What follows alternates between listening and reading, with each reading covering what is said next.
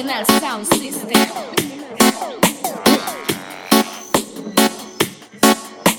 Mikey Macros.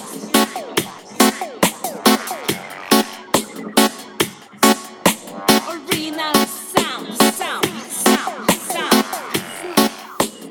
La ciencia es femenino, un programa para conocer a las científicas gallegas que están cambiando el mundo. Mi espacio, el sentido me incita a seguir por toda esta constelación que estoy por descubrir. No hace falta ya nada, deseo seguir por toda esta constelación viajando hasta el fin. Mi espacio es el sistema de sonido. Buenos días, este 14 de enero, primer programa de la temporada número 8 de La Ciencia es Femenino. Bienvenidos, bienvenidas.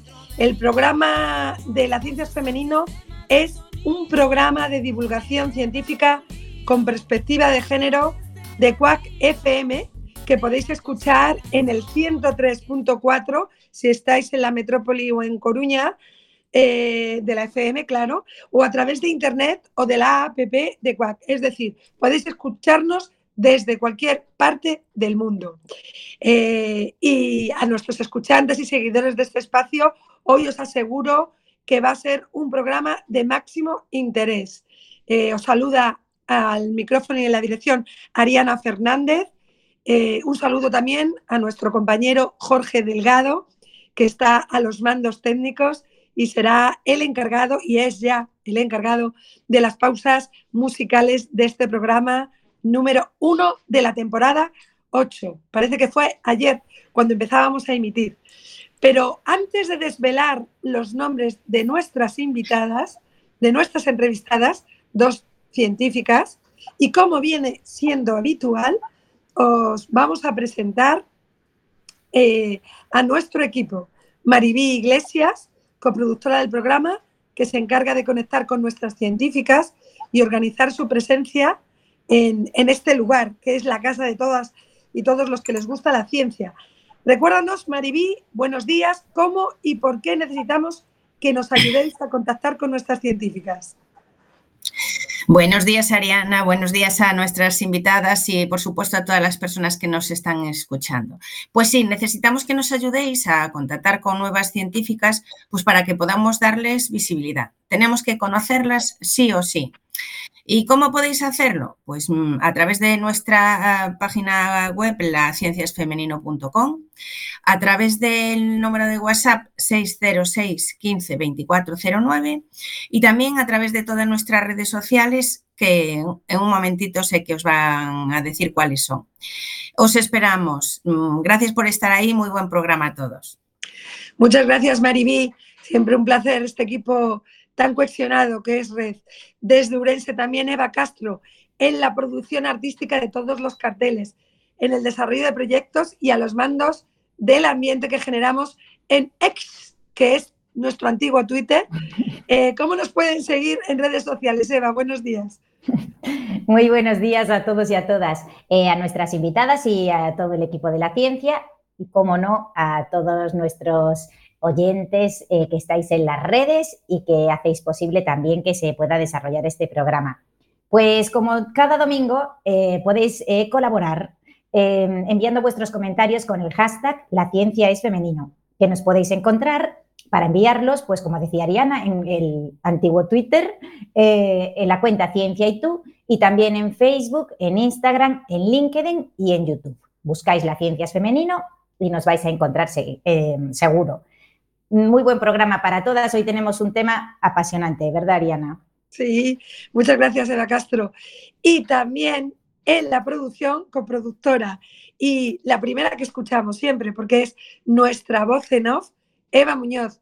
Bienvenida, buenos días, querida Eva. Buenos días, Ariana, equipo, nuestras queridas invitadas y todos los que nos siguen desde las ondas, allá como sean. ¿no? Eh, hoy, Ariana, no voy a ser voz, hoy voy a ser todo oídos, porque la verdad es que quiero aprender y, sobre todo entender un poco, ¿no? Pues esa, esa triste actualidad medioambiental que, estamos viviendo y creo, por lo que tengo entendido, que el programa de hoy nos va a informar y mucho, ¿no? De manera adecuada de, todo esto. Así es, Eva. De hecho, vamos a, a empezar ya vamos a ponernos en contexto y voy a presentar muy rápidamente a nuestras dos científicas que seguro que se están preguntando eh, tanta expectativa por qué ellas mismas van a montar eh, en este río caudaloso o en este mar de olas y ya se darán cuenta de cuánto tienen en común. Eh, recientemente hemos sido testigos de un nuevo desastre medioambiental en las costas de Galicia debido al vertido masivo de peles, que es su nombre en inglés. Eh, Manuel Santos, que es el zoólogo y coordinador de Greenpeace en la comunidad gallega, declaraba al periódico El Confidencial que a pesar de que el tema de los pellets ha sido, han sido avistados en las playas desde hace décadas, o sea, no es algo nuevo, que esa es la primera cosa que hay que dejar clara, la magnitud actual para las costas gallegas es inédita porque la pérdida de esos contenedores son 26 toneladas de pellets, que parece una granizada y que evaluaremos con, los, con la experta si es indestructible. No hay nada indestructible, pero sí bastante perdurable en el tiempo.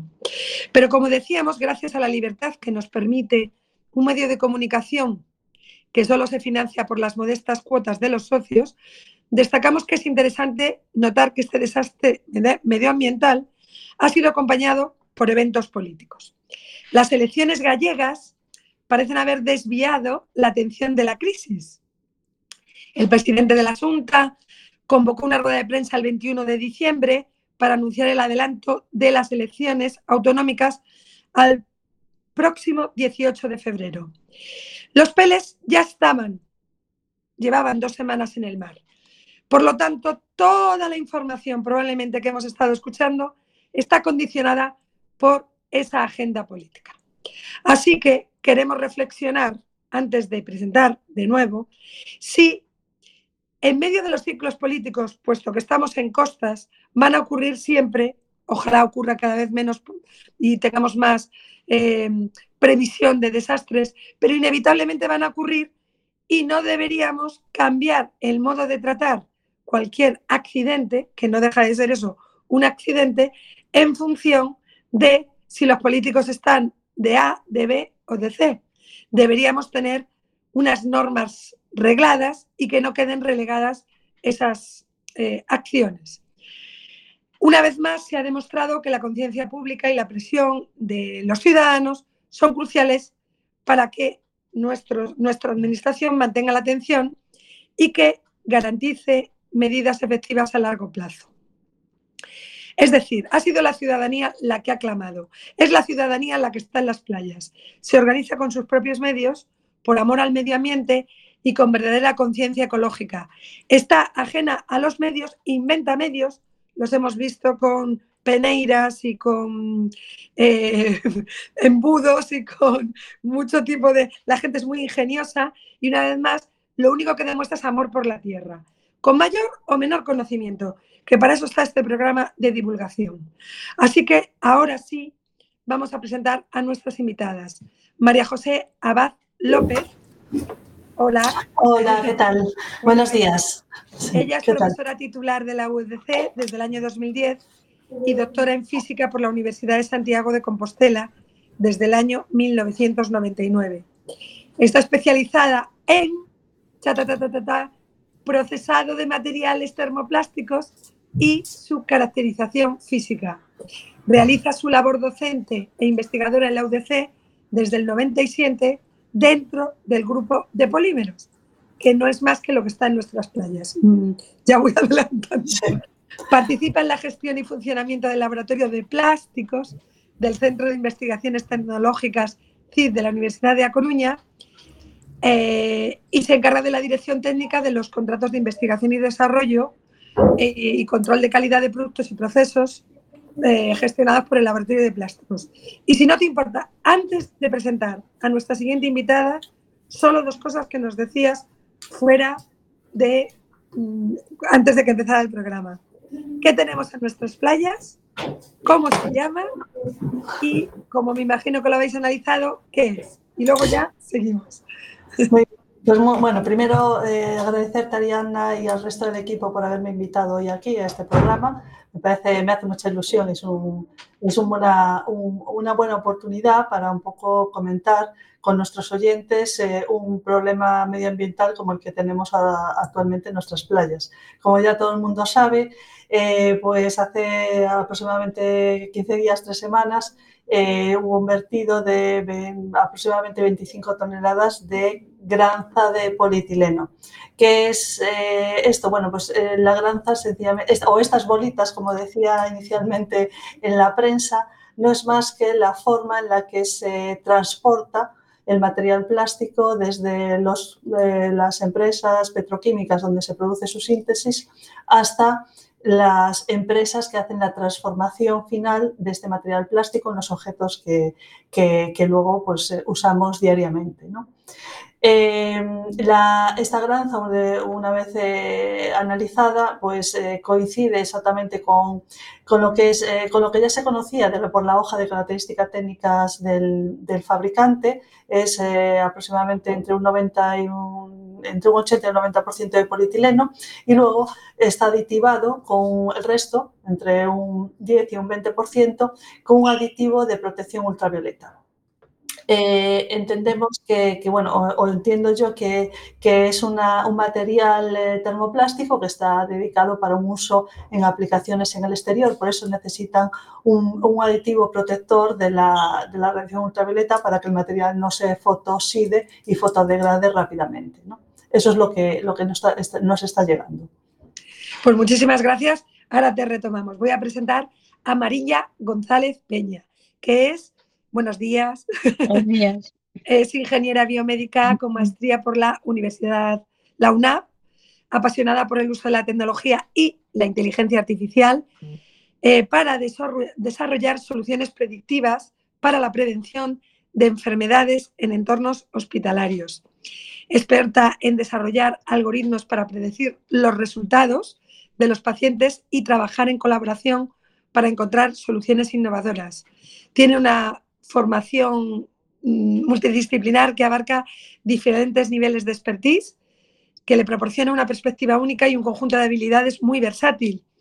Eh, de hecho, eh, tengo que decirlo, era mi mentorizada en el programa Juventud de Mentoring y cuando iba a mentorizarla ella dijo, no, si estoy trabajando, porque tengo una especialidad tan específica que ya estoy ahí, está trabajando en, todo lo que sería la, la parte tecnológica biomédica de los hospitales de Urense. ¿Es así, eh, Mariña?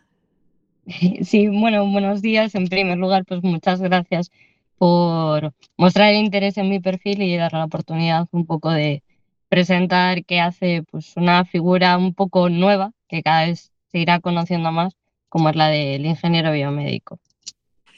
Bueno, hay una cosa que nos parece muy interesante para el tema un poco nuclear de hoy, que es tu capacidad a través de la inteligencia artificial y de las mediciones biomédicas, o sea, de la maquinaria que mide las constantes vitales biológicas, en este caso de los seres humanos, de hacer medicina predictiva. Así que sobre eso vamos a, hablar hoy. Bueno, vamos al tema que nos ocupa y vamos a hacer este viaje. La crisis, para los que acabáis de incorporar, la crisis medioambiental en las costas gallegas a raíz del vertido masivo de pellets se agrava y ha generado tensiones en la Junta y en el Gobierno central. Vamos a hacer un poco la, la, línea de tiempo de cómo fue todo brevemente. El 8 de diciembre, el grupo mercante Tocanao, en aguas portuguesas, pierde contenedores que transportaban peles de plástico. Y las autoridades portuguesas alertan a las autoridades españolas. El 13 de diciembre, eh, grupos como Noya Limpia encuentra peles en las playas gallegas y la delegación del Gobierno en Galicia recibe la primera alerta a través de la Asunta. Ya hemos conocido al avistador número cedo, que es un entrenador, Rodrigo, un entrenador de fútbol, que comentó cómo vio varios sacos y un reguero de peles en la zona de, la ría de Noya. El 20 de diciembre, los abogados de los armadores del buque admiten los hechos y ofrecen colaboración para, los costes de la limpieza. El 3 de enero, la Junta activa el plan CAMGAL, pero ya había ciudadanos organizándose a través de grupos de WhatsApp y de redes eh, y con esos artilugios que la gente es muy ingeniosa, sistemas de tamices para respetar pues esos distintos grados, la, en la arena, no, llevarse las algas y no afectar al ecosistema, ya se estaban organizando con buena voluntad para recoger peles en las playas. El 8 de enero, y ahí María José atenta, por favor, María José Abad, eh, el 8 de enero la Fiscalía de Medio Ambiente sugiere toxicidad en los vertidos. Eh, la Junta niega el peligro, dice que los microplásticos además se, extienden a otras regiones y que son inertes, inocuos. El 9 de enero Asturias y Galicia elevan sus planes de contaminación marina. La Junta exige al Gobierno central actuar en el mar y despliega más efectivos. El 10 de enero la Junta reporta 30 playas afectadas. También hay que decir que tenemos 960 playas e insta al Gobierno a movilizar medios aéreos, marítimos e interceptar peles antes de que lleguen a las playas. El 11 de enero el Gobierno central acusa a la Junta de responsabilidad por solicitar más recursos que durante el desastre del Prestige. Como veis, detrás de la obviedad que es que hay peles en las playas, lo que hay también es un te tiro los, a ti las culpas y hago todo. La verdad es que estamos asistiendo como una especie de partida de ajedrez, eh, como para hacer un análisis de cómo los medios de comunicación y sobre todo cómo los jefes de prensa de los partidos políticos juegan en este tablero.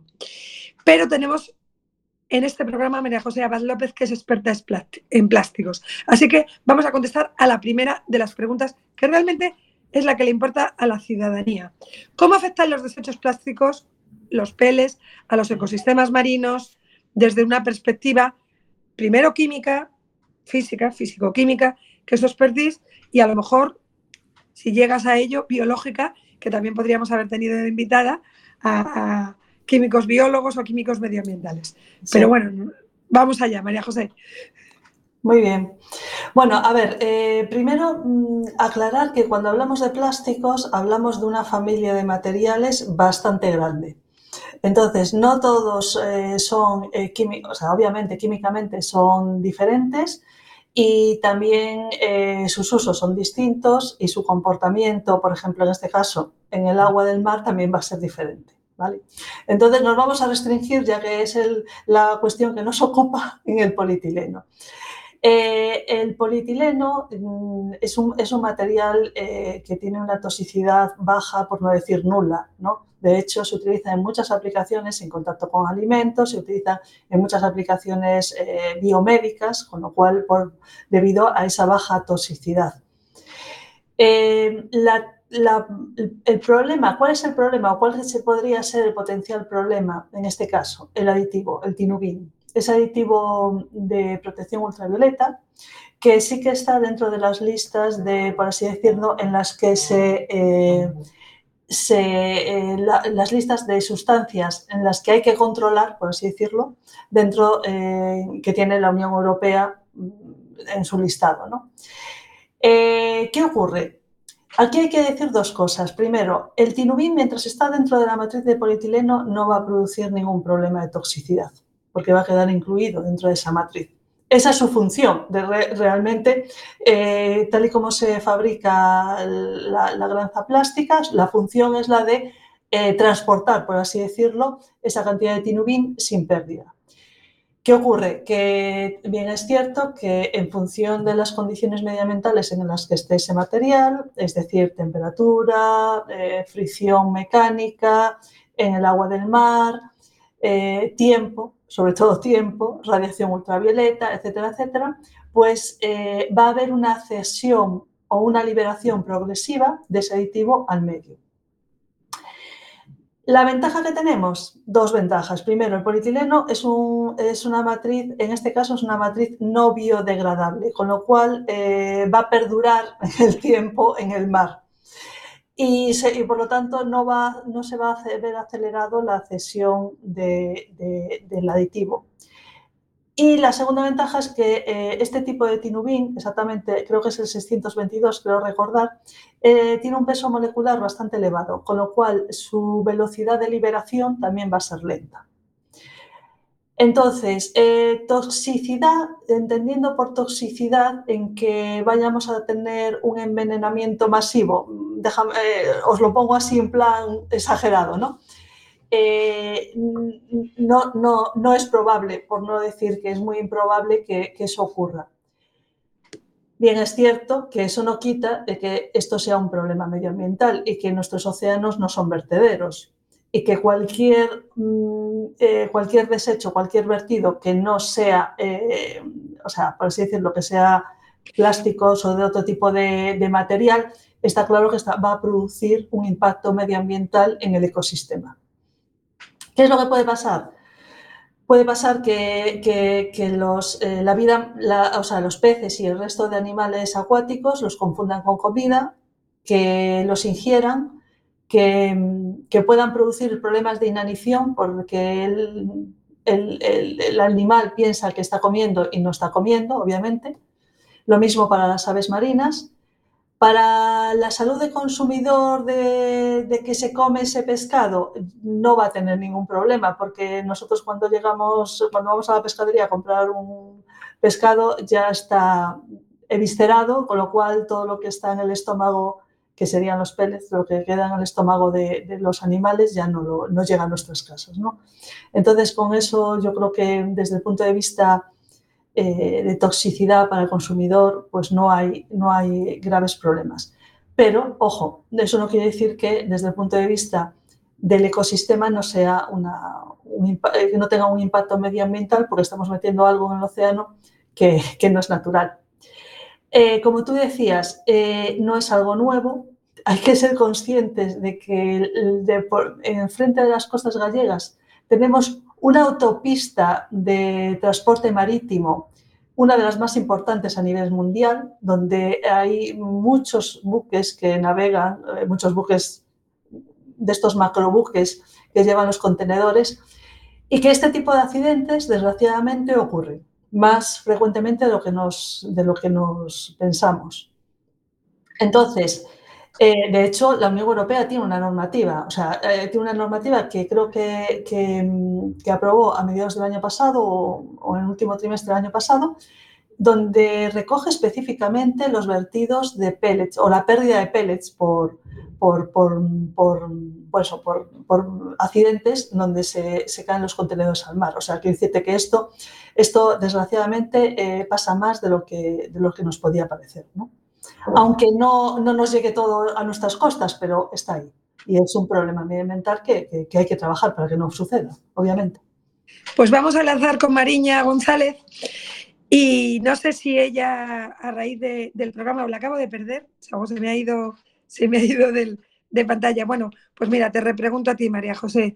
Eh, quizá lo que has dado a entender es que lo, digo para nuestros oyentes, es que no es tanto un problema de toxicidad per se del, plástico, del pellet, sino de que como es un, material cero biodegradable o muy poco biodegradable, va a estar en nuestras costas formando parte del paisaje como si fuese un trocito de concha un trocito de alga y va a durar mucho más que ese trocito de concha y que ese trocito de alga. Me temo que es eso, ¿no? Eh, sí, y, bueno, porque mm, quieras o no, bueno, pues está, es algo que no es natural y que está interfiriendo en el ecosistema.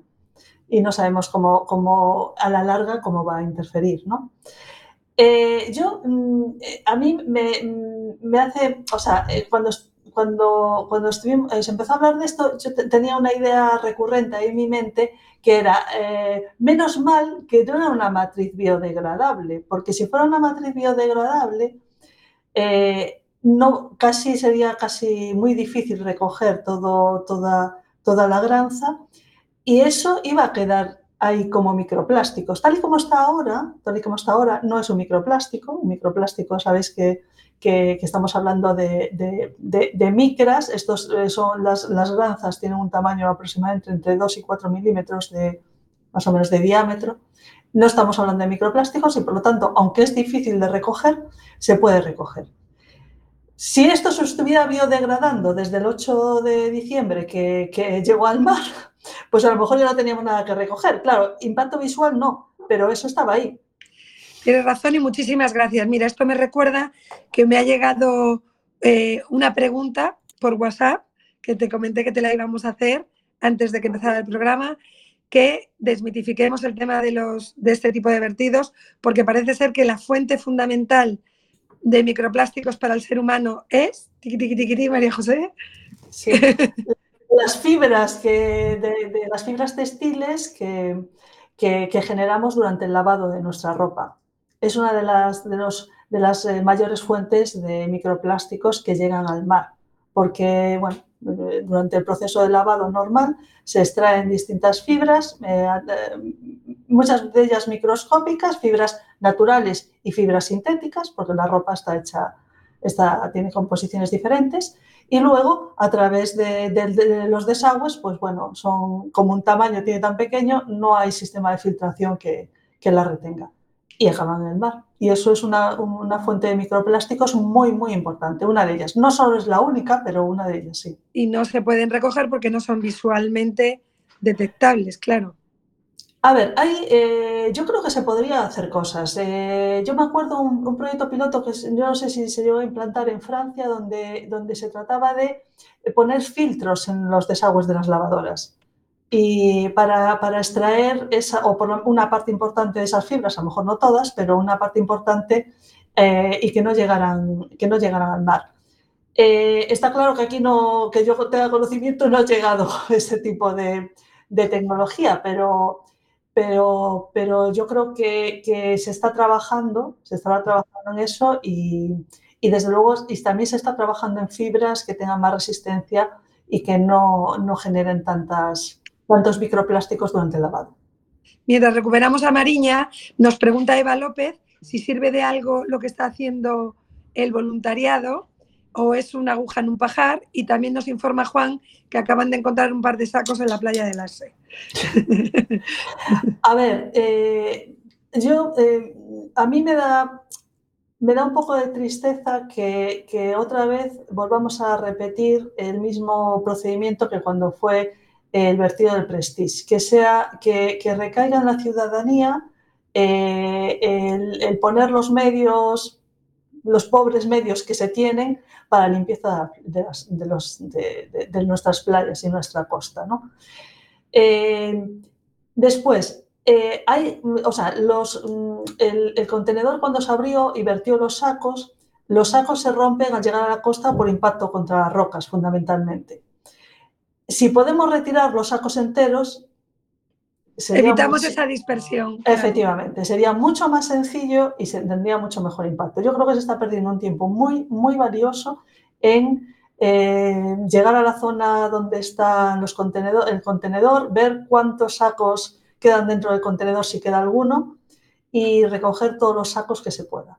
Yo sé que, han llegado muchos sacos. Eh, el otro día un cliente que tenemos en en la zona de Boiro Ribeira nos decía que habían llegado hasta 50 sacos enteros a la playa y, cuanto más pronto podemos recoger esos sacos, el impacto será menor y será más fácil limpiar, porque tendremos menos. Porque luego limpiar eh, la playa es un trabajo arduo. Sí, claro. Pues mira, es la primera cosa que sacamos de claro, aparte del conocimiento de, de a lo que nos estamos enfrentando, que es que una de las medidas más interesantes es evitar que por impacto contra las rocas se abran los sacos y se dispersen y hay que recogerlos en origen. Muy buena idea. Creo que hemos tomado eh, retomado a Mariña González Peña. Mariña, no sé si estás ahí. Hola, buenos días. Es que... Ah, ¿Estás? ¿Estás? Eh, ¿Cuáles podrían ser las posibles consecuencias para la salud humana derivadas del vertido masivo de peles en las costas gallegas? Desde una perspectiva biomédica, si lo habéis valorado y nos sirve de interconexión entre lo que, cuál es tu nivel de expertise, esa forma predictiva, y a lo que se dedica María José. Cuéntanos. Mm, hombre, predictivamente, eh, que es desde el punto de vista que lo puedo llegar a ver yo, igual eh, si el impacto que se alcanza con esto es muy grande, pues pasará un poco como ocurrió en el COVID en, el sentido de que se harán bases, bases de datos donde se pueda encontrar alguna relación. Entonces, si el volumen de datos que se obtienen es muy grande, se podrán valorar estudios predictivos. Pero eso siempre es a posteriori para encontrar posibles relaciones que igual mm, no se han visto en su momento. Mariña, lo que sí que estuve para preparar el programa eh, leyendo es que, por ejemplo, el polo químico de Tarragona y ya los surfistas llamaban la atención de que hay una zona concreta que allí hay una acumulación de pellets permanentes que nadie les hace ni caso y que esto es habitual. Con lo cual, los datos, hasta si, mostramos interés y ponemos la lupa, podríamos tenerlo. Es verdad que María José Zabaz ha insistido que es un material poco biodegradable, por lo tanto, la toxicidad, salvo los aditivos que lleve, eh, no es una relación directa. Sí que hay un impacto ambiental y lo que hablamos, la, fauna de, marítima puede creer que está comiendo y morir por inanición. Es decir, va a modificar nuestra biodiversidad aparte de nuestros paisajes. No sé si esto es competencia o, afecta a... Claro, como es un tema más biológico o más de biólogo marino, eh, no sé si esto eh, lo, vais a llegar a ver en los hospitales, Mariña, no lo sé. Mm, lo desconozco, pero bueno, sí que es verdad que el campo de ciencia de datos hay muchos especialistas, no solo a nivel de ingeniería, sino a nivel de biología. Y es un área que es, muy útil en, cualquier ámbito, o sea, desde el industrial al biológico. Entonces, bueno, el tiempo dirá si se van a llevar a cabo estudios relacionados que intenten buscar alguna relación que en su día pues, se pudo pasar por alto.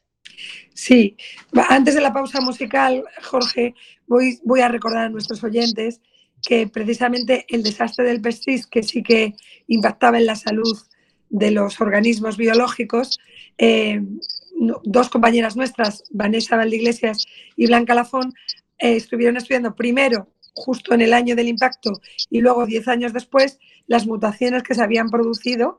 Y la verdad es que lo, creo que fue Blanca, no, fue, fue Blanca Lafón en un programa, nos comentó que 10 años después, primero se notaron como modificaciones muy evidentes en los organismos humanos, pero que afortunadamente el organismo se readaptó, se recuperó, reparó y 10 años después había bajado mucho ese aparente impacto de mutaciones y de variaciones que podrían ser oncogénicas y que el ser humano, pues bueno, se adapta a los cambios. Vamos a hacer esa pausa musical y os recordamos a todos los que estáis escuchando La Ciencia Femenino que tenemos un programa muy interesante con dos científicas, eh, María José Abad, la coordinadora del grupo de polímeros de la UDC, y Mariña González Peña, ingeniera biomédica, y os esperamos a la vuelta de la pausa musical.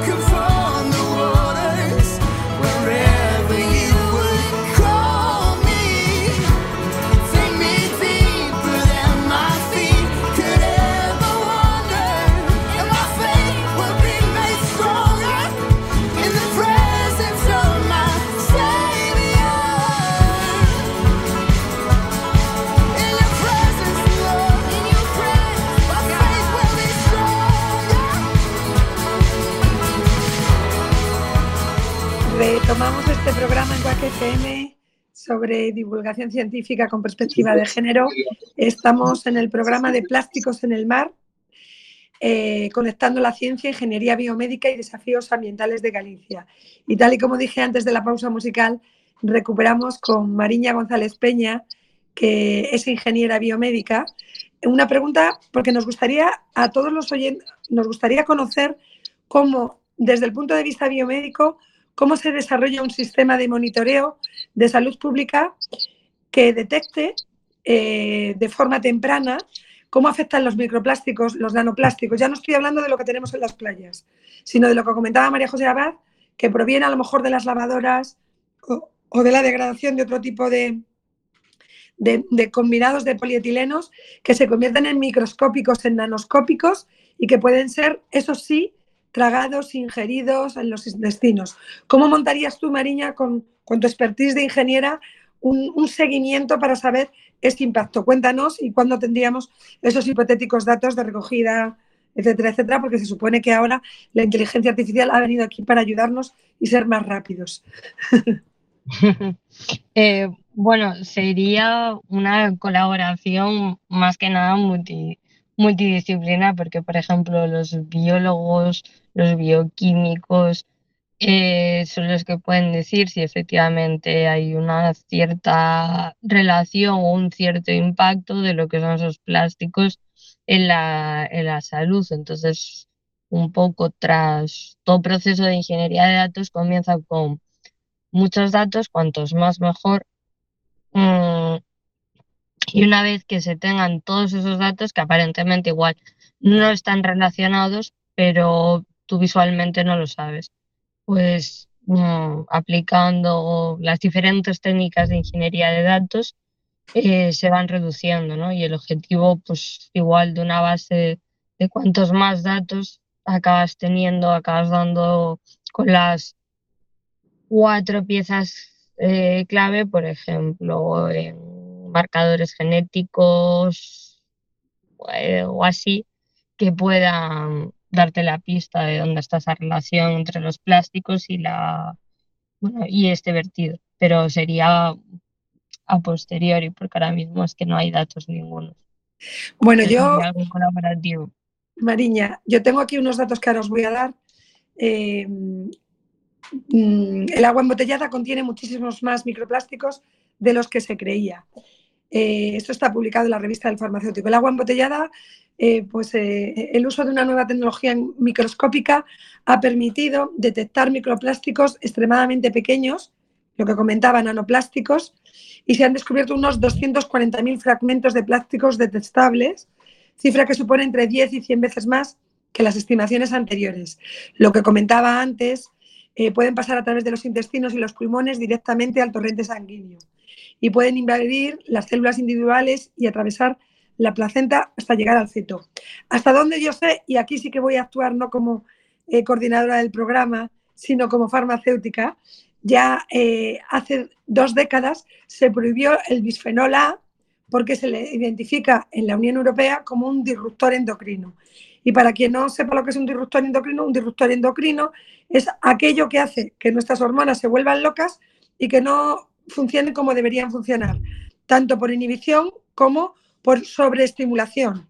De, desde pueden ser causantes del aumento de cánceres de tipo hormonal, tanto para hombres como para mujeres, adelantos en, el momento de la regla, la, eh, menarquía o, el desarrollo mamario temprano. Por ejemplo, eso sería para visualizarlo entre nosotros lo que sería un efecto de impacto biológico de un disruptor endocrino. Algunos em, de estos plásticos se prohibieron. De hecho, los bisfenoles se prohibieron en todo el material que se utilizase para bebés y para, y para mamás. Es decir, sobre todo los que se utilizaban en chupetes, tetinas y en los biberones. Por ejemplo, esto lo recuerdo y lo he vivido yo como farmacéutica a nivel farmacia. Se da la paradoja que, curiosamente, donde más bisfenol hay es en los tickets de compra. Y si os dais cuenta, últimamente para eliminarnos de, la cadena de comercio, os están ofreciendo grandes cadenas, las tenemos todos en mente, em, que en vez de recibir el ticket en la mano, y hay mucho bisfenol, se haga a través del correo electrónico. ¿Que hay consumo de agua? Que eso nos lo puede aclarar Mariña. Todo esto que estoy poniendo en marcha es, lo que digo. A, mí me cuesta, como farmacéutica, encontrar estudios muy potentes y relevantes, porque los sistemas biológicos son muy complejos y nadie está aislado en una cámara con lo cual le afectan demasiados impactos diarios y no le puedes atribuir para sacar conclusiones a un solo consumo de algo. ¿Qué puedes atribuirle a los microplásticos, al consumo de, tabaco, a la emisión ambiental de una fábrica, al consumo o no de carnes rojas? Es decir, son demasiadas variables que, impactan en un ser humano como para poder aislar ese ser y decir, es, este cáncer es por esto. Casi siempre es eh, cuando ha habido muchos cambios o hábitos de vida y cuando ha habido un, impacto brutal en, en los usos y costumbres, pues por ejemplo el consumo de ropa eh, con, mucho, con mucho material químico o el consumo de muchas botellas de agua, se puede decir, comparándolo con países menos desarrollados, que tengan menos consumo de ese tipo de cosas, y evaluar por diferencias esos impactos. Pero luego se da la paradoja, y lo vemos en documentales, que esa ropa llega a las playas de países subdesarrollados y que esas botellas de agua hacen islas por las corrientes marinas en países donde no pueden ni recogerlos. Así que aquí lo dejo para que María José Abad y Mariña establezcan un intercambio de información y, nos digan qué opinan ellas sobre todo este mare magnum de, de contenidos. Bueno, muchas cosas y cosas muy diferentes metiste ahí, ¿eh, Ariana? Bueno, pues Vamos a ir cortando. Sí, sí, tenemos que ir eh, por partes, como decía ayer. Vamos por partes. Eh, bueno, primero, mm, el bisfenol A no es un plástico, ni es un polímero. Es una sustancia química de bajo peso molecular que se utiliza en la síntesis de algunos tipos de polímeros. Entonces, una vez que está sintetizado el polímero, el bisfenol A desaparece, por así decirlo. Es la materia prima con la que se sintetiza, por ejemplo, eh, productos o matrices como el policarbonato. Eh, en su día, sí que es cierto que mm, el policarbonato que se utilizaba mucho en biberones, en tetinas, eh, por la alarma social generada porque, por el bisfenol A, eh, la Unión Europea prohibió dentro de nuestras fronteras el uso de ese tipo de, plástico, de policarbonato, por ejemplo, los que contenían bisfenol A, para aplicaciones que estaban, eh, estaban dedicadas a menores y, población sensible, para evitar, eh, para evitar riesgos. Pero se sigue utilizando el policarbonato, se sigue utilizando el policarbonato en contacto con alimentos porque, porque eh, fundamentalmente seguro. De hecho, hay muchas, eh, muchas botellas en el mercado de estas reutilizables de agua que son altamente transparentes, que son de policarbonato. Si os fijáis, en el, fondo, del envase tienen un código, un triangulito con un número y podéis ver cuál es el correspondiente al policarbonato. Entonces, em, ¿qué ocurre? Eh, a veces eh, confundimos un poco el tema de aditivos que pueden estar incluidos en matrices plásticas o sustancias químicas de bajo peso molecular que se utilizan en la síntesis de, matrices plásticas y lo incluimos todo en el mismo, en el mismo bloque. ¿vale? Eh, hay que decir que en grandes, en general, luego, luego habrá detalles, ¿no? pero en general eh, hay una, en Europa hay una normativa muy, muy estricta sobre el uso de materiales plásticos en, en contacto con alimento o que pueden, que pueden tener aplicaciones sensibles o directamente implicadas en la, en la salud de las personas. ¿no? Y que es una normativa que periódicamente en la Unión Europea se, se, se revisa. Es decir, cada, hay, hay una serie de comités permanentes de expertas y expertos y cada X años se revisa todas las publicaciones científicas donde se habla, pues eso, del impacto del bisfenol A o del impacto de cualquier otro aditivo, cualquier otro componente que está en estudio o que está, por así decirlo, que está en ojo de, de la Unión Europea y se ve qué es lo que han concluido esos estudios científicos respecto al impacto en la salud humana. Y ahí se toman decisiones, ya sea prohibir esa sustancia o ya sea limitar el uso de esa sustancia en aplicaciones que pueden ser claves. Entonces, em, quiero decir que eh, yo creo que eh, nunca hemos tenido más seguridad desde el punto de vista de cuidado con la salud que en este momento. No quiere decir que no se pueda mejorar, pero también te digo que yo siempre prefiero un aditivo eh, tipificado como tóxico pero que ya lo conocemos y que está estudiado desde hace muchos años, como es el bisfenola, que un aditivo que puede, que puede ser potencialmente eh, menos tóxico, pero que no está estudiado. Vale. Pasa con los protectores solares, vamos eh, eliminando unos, salen nuevos y no sabemos lo que va a pasar Efectivamente. y son peores, sí, es verdad. Entonces, yo siempre prefiero lo malo conocido que lo bueno que no está probado, en este caso. O al, o al sospechoso vigilado Exactamente. Que, al, aparentemente inocente delincuente, sin saber. eso es una cosa. Después, otra cosa es otra problemática que tenemos, que obviamente que, desde el punto de vista de, las que trabajamos en ciencia y tecnología de polímeros nos preocupa mucho, es, el, es, es cómo se están gestionando los residuos plásticos. Es decir, eh, tenemos unos materiales fantásticos, por eso tienen un mogollón de aplicaciones y que a los que les debemos eh, nuestra calidad de vida a día de hoy. Es que es así. Y no digo de cosas superfluas como puede ser si tenemos más o menos ropa o ropa. No, estoy hablando, por ejemplo, en la salud. Tú como farmacéutica sabes cuál es la diferencia entre tener jeringuillas de polipropileno desechables y jeringuillas eh, de, de cristal hervibles como la eran hace Exactamente. O sea, tú sabes el salto cuantitativo y cualitativo que supone, eh, que supone la introducción del polipropileno en ese tipo de, producto. Y además, quiero decir una cosa, el eh, o sea, un producto que es económicamente irrisorio, o sea, el coste es irrisorio, con lo cual nos lo podemos permitir en cualquier parte del mundo. ¿Vale? No es un producto que digas, bueno, solo los países desarrollados ricos pueden, eh, pueden permitirse tener jeringuillas desechables. No. Eh, bueno, entonces eh, hay, que, hay que, por una parte, pesar que, parte de nuestra, de, nuestra, de nuestra calidad de vida se basa en el desarrollo de, estas, de, este tipo de materiales, ya que son a unos costes muy asequibles y que han sido, se ha democratizado, por así decirlo, estas aplicaciones. La cara B o la, o la, de... Claro, es que si, si tenemos muchas aplicaciones y generamos muchos residuos plásticos, a día de hoy no hay, o sea, no hay una manera económicamente viable y hoy por lo menos no la conocemos de gestionar todos esos residuos.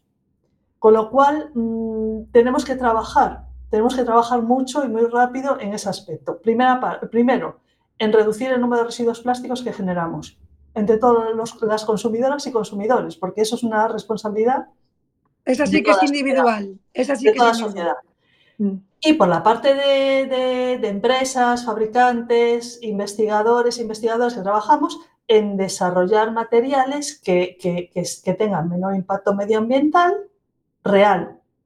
Porque cuando hablamos de impacto medioambiental real, no solo hablamos de que si el, el polímero viene del petróleo o viene de, de, una, de, una, de, recursos naturales. No, hablamos también del impacto medioambiental que puede generar la producción de esa materia prima, hablamos del impacto medioambiental que puede generar el transporte de esa materia prima, de una punta a la otra del globo, etcétera, etcétera. Es decir, que hay que ver los impactos medioambientales en conjunto, no solo de una parte.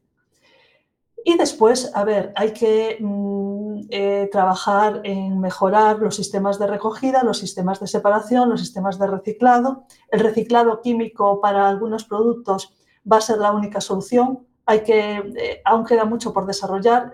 Las técnicas están todavía, desde el punto de vista del laboratorio, sí que se ha avanzado, pero desde el punto de vista de, de escala industrial todavía queda mucho por avanzar.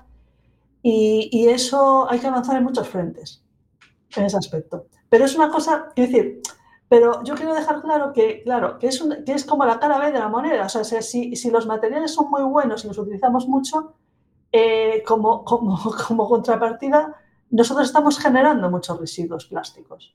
o sea, los materiales no son buenos ni malos, o sea, los materiales serán adecuados para una aplicación y para otra aplicación puede que no sean adecuados por el impacto medioambiental que generan. O sea, es así, hay que ver cada aplicación por separado, no se puede demonizar todo en su conjunto. Sí, ahora me, imagino que las bolsas de suero, las bolsas de transfusiones de sangre, eh, los tubos para pasar las mascarillas, o sea, las mascarillas, sí. Eh, fíjate, fíjate, o sea, lo que nos ha, lo que nos ha salvado las mascarillas de polipropileno, ¿eh? que, que no, eran, no eran otra cosa. Y, bueno, lo que pasa es que, claro, las mascarillas luego teníamos un problema mental. Había mascarillas en el, océano. Es que no se pueden tirar, o sea, no se puede. Eh, hay que gestionar los residuos plásticos de otra manera, ¿no? O de otra manera, no sé, o, reducir, sobre todo reducir los residuos plásticos que generamos. ¿eh? Quizá de toda la conversación a día de hoy, y no sé si Mariña quiere intervenir por, por la cantidad de plásticos que, que María José Abad nos ha hecho ver que tenemos en los hospitales. ¿Tú eres consciente, Mariña, eh, en tus hospitales de la cantidad de, buena vida que nos dan esos plásticos ahora demonizados?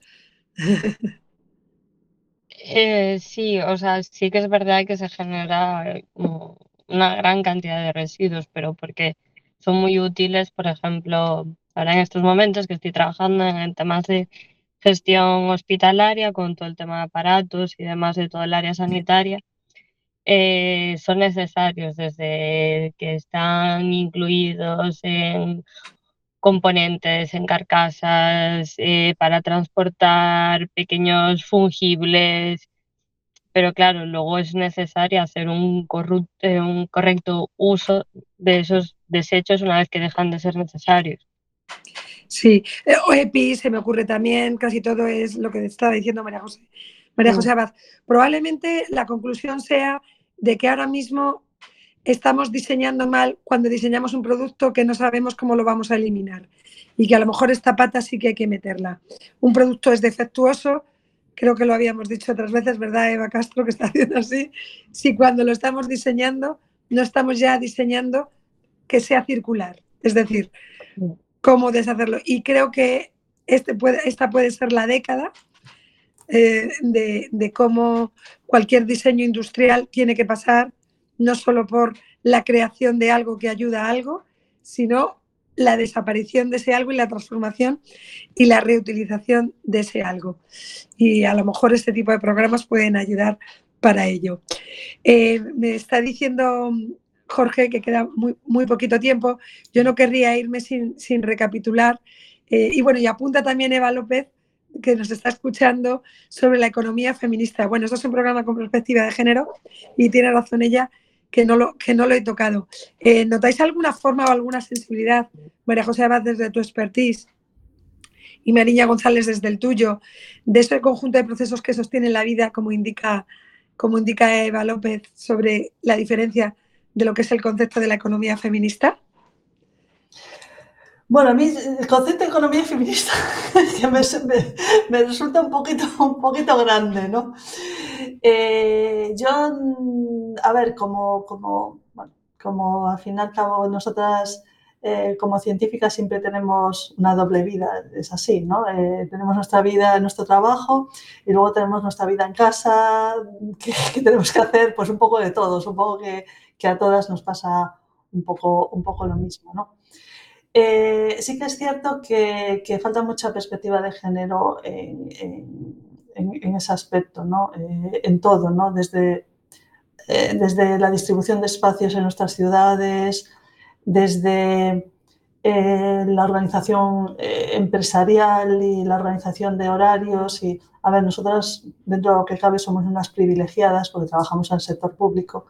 Y, y ahí, pero bueno, hay otras mujeres que, que trabajan en el sector privado que no tienen esa, esa, flexibilidad que podemos tener nosotras para conciliar y para, y para, para atender a todos nuestros, bueno, nuestras, nuestras otras tareas, ¿no? por así decirlo, nuestras otras responsabilidades.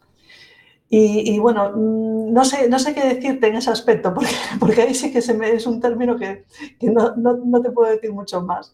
No sé si va por ahí. En el fondo va por ahí, María José, esa responsabilidad del cuidado, de, de, mm, del producir, llevar, traer y de circular. Y de alguna claro. forma, eh, a fin de cuentas, nuestras abuelas nos enseñaron pues a ir con la bolsa, o sea, ya eran recicladoras, ¿no? Ya había sí. un reaprovechamiento y a lo mejor... Sí, sí, bueno, eso, eso tenemos que, que retomarlo, lo, lo, lo, del aprovechamiento.